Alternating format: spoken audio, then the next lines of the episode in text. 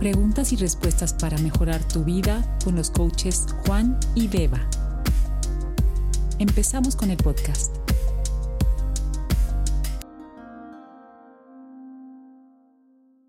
Hola Juan, ¿qué tal? Hola Beba, ¿cómo estás? Muy bien, mejor que ayer. Oh, perfecto. Me encanta esa pregunta. Siempre hacia adelante, sí, sí, sí. Muy bien. Me encanta. Ah, ¿Escuchamos la preguntita que tenemos hoy? Por supuesto, vamos a escucharla. Hola Juan, hola Beba, ¿qué tal? Em, bueno, me llamo Amelia y tengo una pregunta. ¿Cómo gestionáis o cómo gestionaríais vosotros el estrés que produce, la especial ansiedad que puede producir encontrarte con tu patrón, ese patrón que es muy fuerte y que queréis interrumpir constantemente una y otra vez, una y otra vez, una y otra vez, aunque lo intentéis interrumpir, y más sobre todo eh, al ser consciente, ¿no? De que, de que está viniendo y de que, y de que lo estáis ejerciendo, básicamente. Bueno, pues esa sería mi duda. Eh, muchísimas gracias por la respuesta. Un besito. Bueno, Amelia, menuda pregunta avanzada. O sea, creo que tú ya has estado haciendo algún que otro programa de coaching. Vale, pues Amelia, eh, para poner un poco en contexto a todos aquellos que nos están escuchando, em, en el proceso de cambio, en lo que es el ciclo de cambio, eh, tenemos que pasar de una fase en la que somos em, inconscientemente incompetentes, es decir, una, una fase inicial en la cual cuando empezamos un proyecto nuevo, imagínate, Juan, que voy a sacarme el carnet de conducir. ¿Vale? Y pues al principio estoy súper emocionada porque cuando tenga el carnet de conducir voy a ir a ver a mis amigas con mi coche en la playa, el chico que me gusta decir, ¡uh! Tiene coche. Y todas esas cosas que pensamos cuando tenemos 17 años, ¿no? Y nos vamos a sacar el carnet. Claro, ¿qué pasa? Que cuando llega el verano y vemos ese pedazo de tocho de libro que es infumable, con todo letras, y tú dices, madre mía, todo lo que tengo que estudiar en verano, no, y empiezas a hacer test, empiezas a fallar. Entras en una fase de decepción, ¿vale? Este en, Growth You lo llamamos eh, The Cycle of Performance, el ciclo de crecimiento. Cuando estamos en esta fase de decepción, aquí Amelia viene a brindarnos una clave que son los patrones de comportamiento. Empiezan a salir las justificaciones. Entonces, Beba, cuando está en la fase de decepción, es conscientemente incompetente. Uy, esto me va a costar más de lo que yo pensaba. Así que empieza mi cerebro. En realidad no hace falta que estudies tanto. O sea, vete con tus amigos un ratito a tomarte un vinito y ya luego, ¿no? Vuelves y estudias. Y ese vinito se convierte en no coges el libro por una semana, ¿vale? Entonces, digamos que tu hábito nuevo ha sido tan implementado tan por, tan poco tiempo, que es el nuevo hábito de estudiar, eh, el, carnet, que tus patrones antiguos, que es, vamos, vive la vida loca, pues te, anclan ¿no? en, en el momento más de disfrute. ¿Qué pasa? Que para el proceso de cambio es necesario fijarte un plan y de manera consciente decir, no, no, no, no, no, no. A ver, ¿Cuál es mi intención? Mi intención es sacarme el carnet porque y darle valor, Amelia, tienes que darle valor al nuevo hábito, a lo que es que, o sea, pregúntate lo siguiente, Amelia, con ese patrón de comportamiento que se, que se repite en cualquier circunstancia en la que estés. Pregúntate, ¿qué me está costando? Si escucho mi patrón, ¿qué me está costando? el irme con mis amigas me está costando el, a lo mejor sacarme el carnet dentro de seis meses o me está costando dinero. ¿Qué te está costando? Y luego, dale valor al nuevo hábito. Si yo me quedo aquí estudiando, ¿qué voy a conseguir? Pues en tres meses tener mi carnet y tener más libertad para moverme por otras ciudades y demás. Y aquí, cuando empezamos a hacer estos pequeños pasitos, vamos a la fase de transformación, en la que tenemos que hacer las cosas conscientes nos cuesta, pero ya somos competentes. Esto es, Juan, cuando yo estoy en transformación ya tengo mi carnet de conducir porque he pasado mi fase de excepción, pero me da miedo aparcar en ese sitio porque es muy pequeño. Uy, no, no, no, yo ahí no puedo meter el coche. O no vas por la autovía porque te da miedo, la gente va como súper rápida, tú todavía eres muy consciente a la hora de conducir. ¿Qué pasa? Que cuando llegamos a identidad, que sería la última fase de cambio, cuando somos inconscientemente competentes, ya Juan, Juan va en el coche con, eh, eh, escribiendo eh, un mensaje mientras conduce con una mano, mientras le grita al de atrás, ¿no? Porque le está pitando. O sea, digamos que puedes hacer 40 cosas a la vez, porque lo tienes muy automatizado el proceso de conducir. Así que, Amelia, desde aquí, te entiendo. Romper con un patrón antiguo, con un patrón de comportamiento que has estado repitiendo, pues por no sé qué edad tendrás, pero imagínate que tienes 30 por 30 años, vas a repitiendo a lo mejor por 10. Oye, pues si lo has estado practicando un nuevo hábito por tres meses, tienes que ser paciente, tienes que ser agradecida, tienes que seguir, seguir pasito a pasito, cosas muy pequeñas, hasta que un día, cariño, te lo digo, ese patrón se callará y tu nuevo patrón, tu nuevo hábito de comportamiento se implementa en tu sistema. Así que lo mejor, el mejor consejo que te podemos dar, Juan y yo, es que seas paciente y que seas bastante comprometida con tu nuevo hábito. ¿Qué te parece, Juan? Me encanta cómo lo, lo, lo, acabas de explicar. y yo tenía, bueno, esa idea de lo que dijiste, lo del automóvil, al, momento de aprender a, manejar.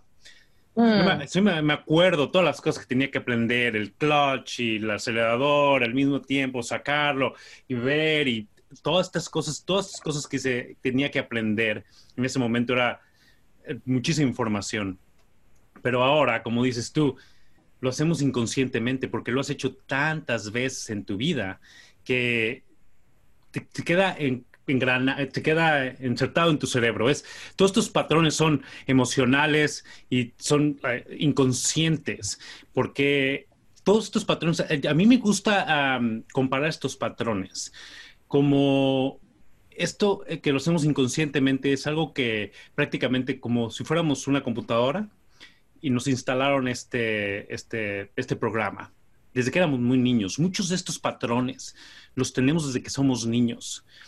Y los recibimos porque no sabíamos si eran buenos o malos, pero es algo que lo traes.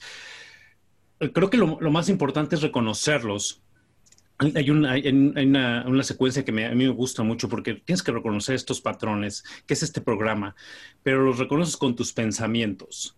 Al momento de estar pensando en algo, obviamente cuando piensas en algo, generas unos sentimiento, un sentimiento, una emoción, y esta emoción te va a llevar a hacer una acción, a tener algo, una acción, moverte.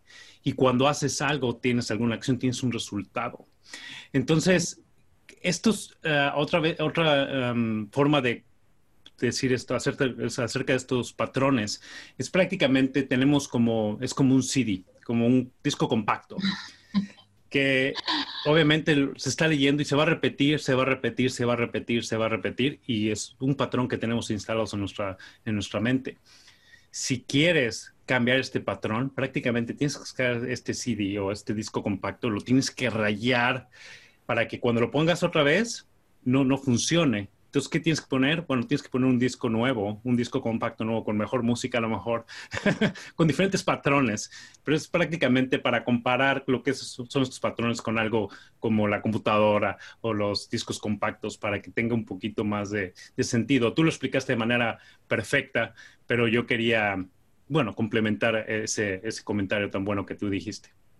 Ha sido una, una, aportación bastante buena. Y Amelia, te puedo decir, en el momento en el que pase tu patrón, que, que tu pregunta va por ahí, en el momento en el que pase tu patrón, imagínate que, que en tu caso es, pues, eh, te enfadas cada vez que alguien te dice un comentario que, que no te gusta, que no, es, que no va con, tu, con tus valores.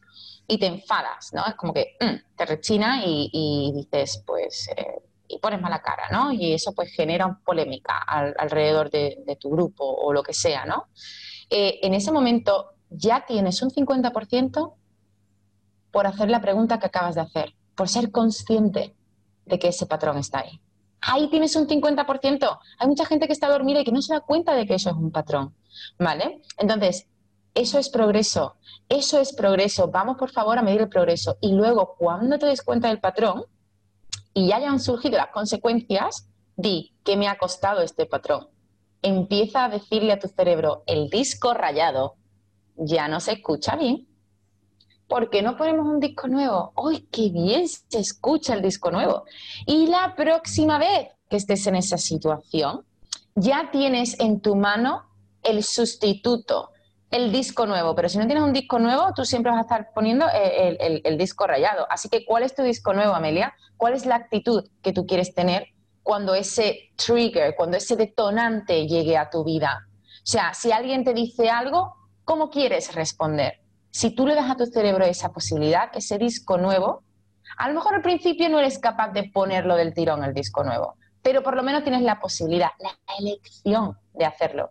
Así que lo primero, escribe en cualquier situación que tenías en mente, cuando hiciste tu pregunta, ¿cuál es tu sustituto, tu hábito sustituto? Interrumpe, sé consciente y pone en marcha el hábito sustituto. Wow. Muy bien. Y para... Intenso hoy. Sí. Algo que a mí me ayuda, me ayuda es, tú sabes que tenemos muchísimos pensamientos y hay veces, como tú dices, tienes que identificarlos. Ponerlos en papel es tan importante porque hay veces que yo pienso algo y digo, ay, esta es una muy buena idea o un buen pensamiento y no lo, no lo documento en ningún lado después a los dos días digo, ay, estaba pensando en esta cosa. ¿Cuál era? Hmm. Pero si la pones en un papel, lo que sea un, un muy pequeño al lado de tu cama o en, tu escritorio, pones para tu idea, pon en un papel y es más efectivo cuando lo pones en papel que cuando lo pones en la computadora. El hecho de, escribir en la, a mano es, te, hay una conexión eh, mejor con el cerebro, pero eso es para otro episodio. Hmm. Pero Gracias por contestar la pregunta. A mí me ayudó mucho lo que explicaste. Sí, me encantó. Pues muchas gracias, Amelia, por, por, esa pregunta. Gracias a ti, Juan, por este proyectazo. Y por favor, seguid contactando, dándonos feedback. Eh, al final, ya os digo, para pasar un buen rato, o sea, no se trata ni de tener todas las respuestas ni todas las preguntas aquí tampoco, se trata de, que aprendamos juntos, así que seguid dándonos caña, ¿no? Nos están dando caña con las preguntas, me gusta, me, gusta el reto. Sí, yo estoy encantado de todo esto. Acuérdense de dejar las preguntas en pregúntale a juanybeba.com, ahí hay un, lugar donde puedes dejar tu correo de voz. Muchas gracias, Beba. Nos vemos mañana. Nos vemos mañana. Hasta luego, chicos, chicas. Pregúntale a juanibeba.com.